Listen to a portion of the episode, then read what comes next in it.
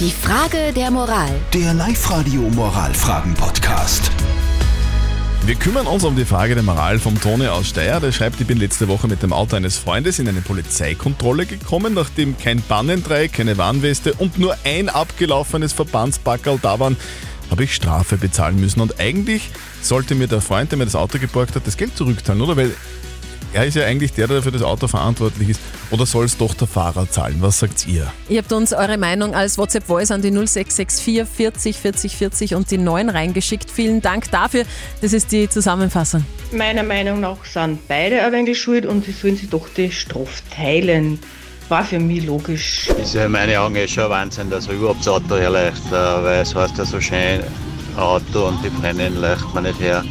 Äh, vielleicht sollte er dann vorher noch die, das Reifenprofil kontrollieren und vielleicht technisch beim ÖMTC noch durchchecken lassen oder was. Selbstverständlich ist der Fahrer in der Haftung. Ich sage so, der Fahrzeughalter ist für sein Fahrzeug verantwortlich. Weil wenn ein Auto herleicht, dann muss ich dafür sorgen, dass das auch in Ordnung ist und nicht, dass der andere Probleme kriegt an mir. Also viele verschiedene unterschiedliche Meinungen. Wer ist da jetzt schuld an dieser Misere? Ist es derjenige, dem das Auto gehört und der nicht gesagt hat, dass da nicht alles in Ordnung ist? Oder ist der Fahrer schuld, der einfach die Sachen vorher nicht kontrolliert hat? Was sagt unser Live-Coach Konstanze Hill dazu?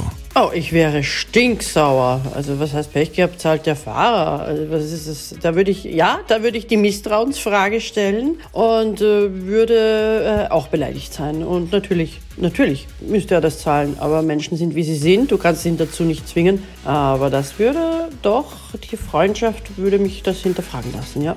Also auch unser Live-Coach Konstanze Hill sagt, man sollte doch diesbezüglich schon irgendwie Verantwortung übernehmen als Freund und nichts herborgen, von dem man weiß, dass es nicht unbedingt in Ordnung ist.